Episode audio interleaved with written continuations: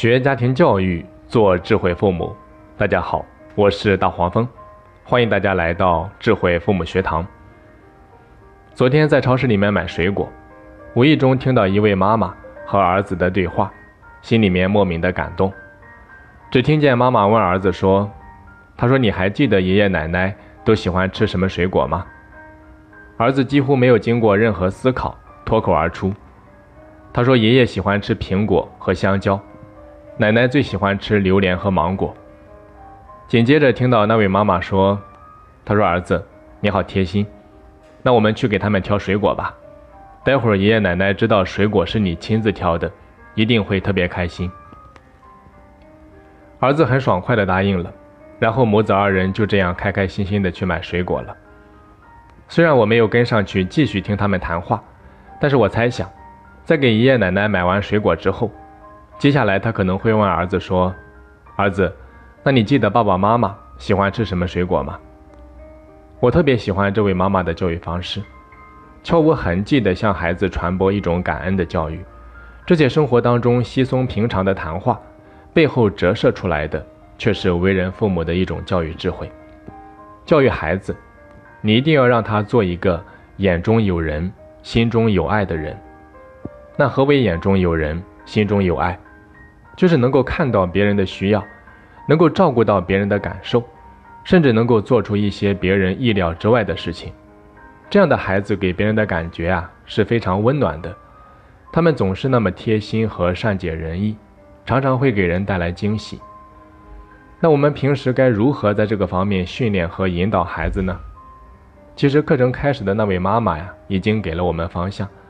那就是平时多训练孩子留心观察别人的兴趣爱好和一些对他们来说特别重要的事情，然后默默地把它记在心里，必要的时候可以记录在备忘录里。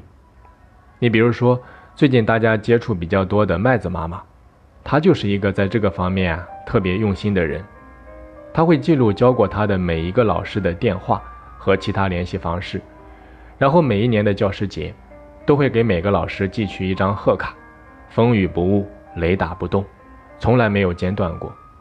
所以教过他的每一个老师，对他的印象都非常深刻。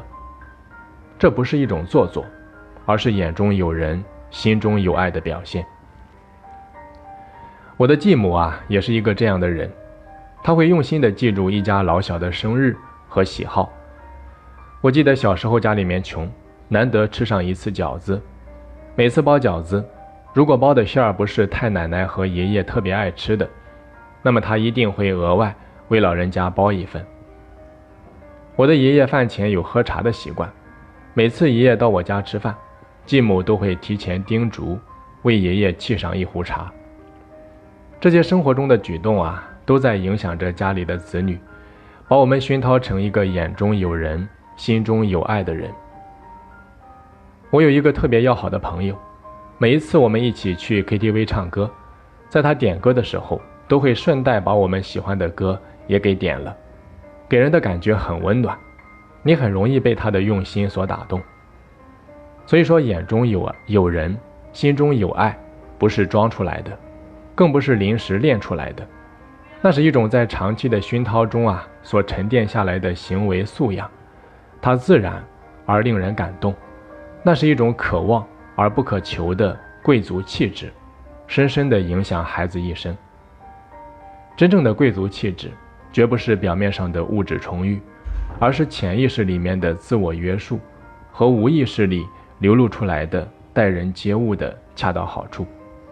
所以说，教育孩子的最高境界，是让孩子感觉不到，再被引导。好的，本堂课咱们就先讲到这里。